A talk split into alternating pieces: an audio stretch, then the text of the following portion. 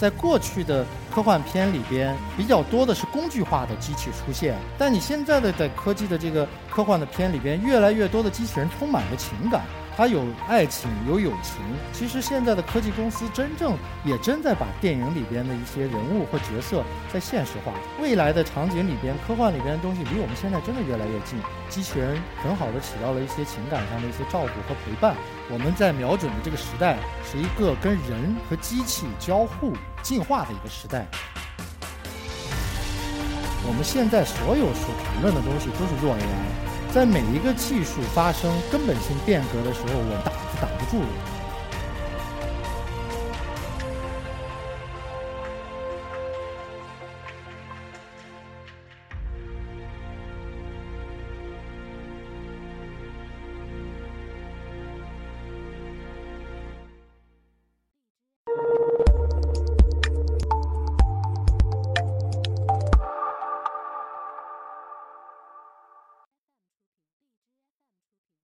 大家好，我是一刻 Talks 的讲者丁一。首先来讲，相信很多人看过这两个电影，都非常的知名。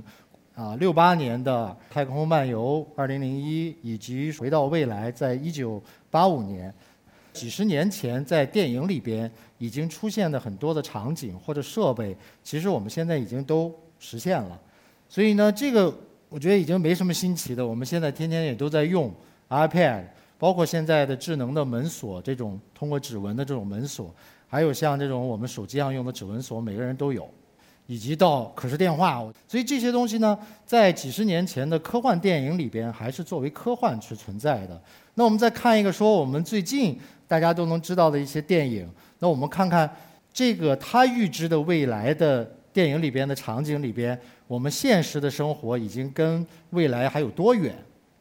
大家都知道钢铁侠，对吧？是一个算富二代啊，富二代这个开了个兵工厂，然后呢，但是他的 house 特别的有名，他有自己的房间里边有一个虚拟的助手叫贾维斯，他到什么地方那个人都会出来，然后只要跟他交语言交流就可以了。那 Wall-E 就是这，其实我认为呢是套着一个机器人外壳的一个爱情故事啊，所以这个片子我们在豆瓣上看呢，经常说你没有女朋友一定要带她去。找到一个女朋友带她去看，你有女朋友一定要多看几次。其实他是在表达，其实机器人也是有情感的，甚至有爱情的，所以是很可爱的一个片子啊。那 Her 这个片子呢，我认为就宅男了，对吧？他跟一个语音的助手，其实在电脑里边只看不到形象，一直是有一个声音的一个人产生了感情。那他其实随时也带着一个耳机，可以进行那个语音的交互。其实大家会觉得越来越离我们越现在情景越来越近了，对吧？我们的手机都有 Siri。那最后呢，这个可能会遥远一点。这个叫《Humans》，也是美国的一个美剧。那它讲的是未来家家户户呢都会有这样的一个美女，跟真人一样啊，可以为你提供端茶倒水、洗衣服，一切我们不爱干的事情，她都愿意干。当然，如果你满十八岁的时候也可以开启性服务啊，这个它也可以提供。所以这就是这就是我们现在的科幻片在诠释的未来。那我们再想想说，我们的现在的科技的公司多多少少其实在奔着这些未来再去做场景的一些实现。在过去的科幻片里边，比较多的是工具化的机器出现，就是可视对讲啊，一个 pad 呀，一个门锁等等。但你现在的在科技的这个科幻的片里边，越来越多的机器人充满着情感，充满着角色，它有爱情，有友情。我们看一下现在硅谷的一些公司在做的产品。Between humans and robots, humans and robots, humans and robots. Victory Dance，这小东西叫 Cosmo，然后我我自己家里也有，我跟我儿子在玩，他是我第一个能接受到说我跟一个机器玩游戏还能紧张的，所以我会看发现，其实现在的科技公司真正也真在把电影里边的一些人物或角色在现实化。下一个大家可能看的，如果你看过玩具叫《汽车总动员》啊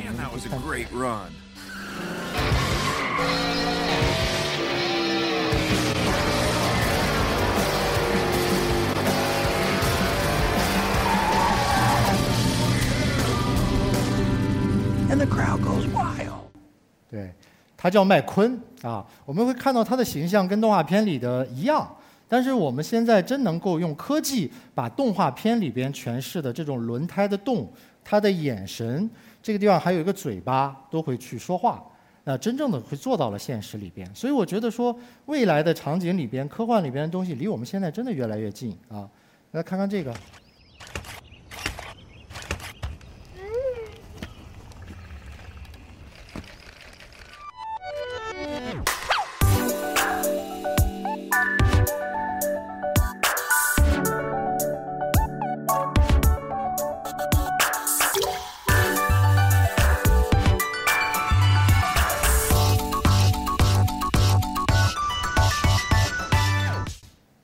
这个是索尼出的一只宠物狗，其实很多年前就有。我还记得当时索尼停产了这样的一个产品以后，还有很多的老人其实是很很惋惜这个产品，有索尼还说要召回，很多老人是不愿意被召回去的。所以说。那这种机器人很好的起到了一些情感上的一些照顾和陪伴。那今年呢，索尼又重新把它的这样的一个机器狗拿出来进行一个消费者真正的一个销售。那我们又能看到现在的科技赋予的这个机器狗里边更多的能力和情感也越来越多了。首先来讲，我认为现在家里边最称职的就是左下角的扫地机器人，能叫机器人的，就是因为它干了你不爱干的事情啊，而且它确实能自己学习的越来越好。那如果往上走呢？更多功能呢，我们会应用在机械手臂啊、工厂制造等等，它会越来越偏工具，就是替代你去解决一些问题。那我们如果往往这个轴走呢，你就会发现很强的是一种玩具或一种陪伴，它越来越强的走情感的路线。那中间这个地方呢，是最近大家都比较火的，从自自打亚马逊开始卖这个 Echo 的音箱以后。可以语音交互的一个音箱，以后中国现在非常多的厂商也在做啊。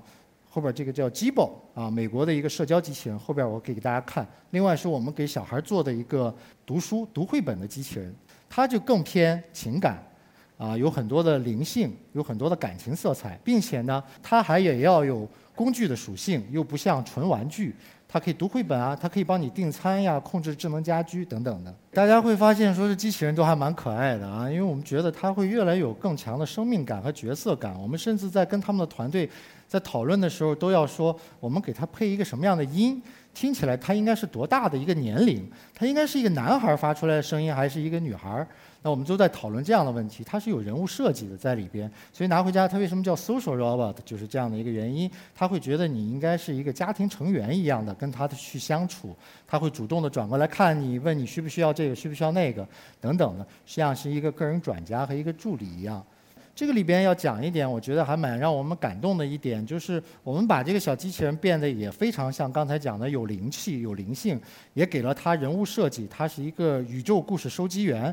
所以呢，这些小朋友真的对于他来讲呢，真是像一个伙伴一样。卢卡拿起来会说：“请不要把我丢下呀。”这个小朋友就会带着他去坐地铁。这个小朋友呢，睡觉的时候呢，都不舍得让他这个关机，也要跟他在一块儿。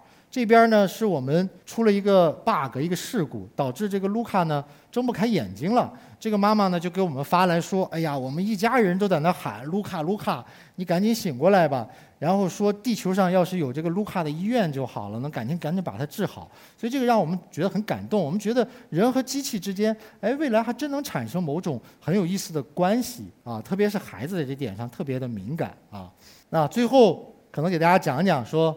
我们在瞄准的这个时代是一个跟人和机器交互进进化的一个时代，所以我们觉得这种人和机器的关系和交互的行为一定会诞生新的产品出来和新的科技公司出来，像刚才机器人那样的灵动，那样的有有情感，我们会给它赋予更多的灵性，也从让它从人身上可以学到更好的东西来服务于服务于我们。但是在每一个技术发生根本性变革的时候，我们人类多少还是有一些焦虑的，因为可能它会在某一些地方超越我们的能力。比如说，我们从农耕文明到工业时代，比如说从马车夫到司机。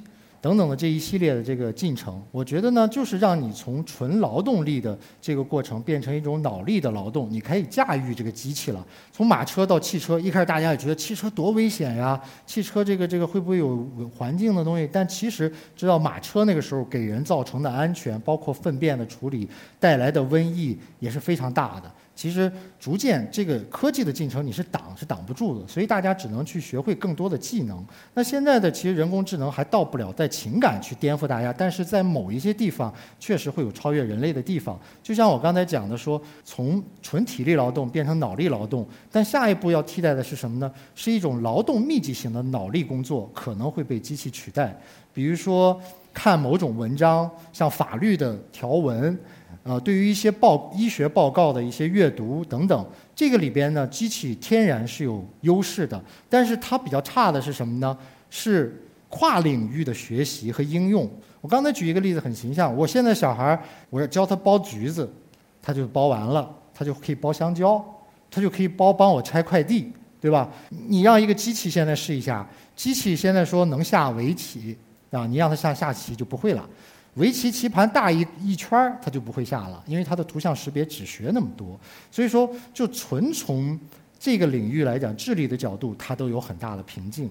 那我反过来说，情感上，首先来讲，我认为那离的十万八千里非常远。那我们在做的这个产品上，也只是阶段性模拟了一点啊人上的。啊，这样的情绪，我们最主要是用设计的方式来做的。有两个大眼睛，然后忽闪忽闪的。平时呢会放在那儿，它会自己刷个存在感，放个屁啊啥的，啊，所以其实完全谈不上像呃西部世界里那高智慧的那个，在我们的领域里边，一条线叫强 AI，一条叫弱 AI。我们现在所有所谈论的东西都是弱 AI。至少在我现在了解的技术边界里边，完全还没有达到，所以暂时暂时这个恐慌，我觉得还不至于有。好，这就是我今天想给大家讲的，谢谢大家。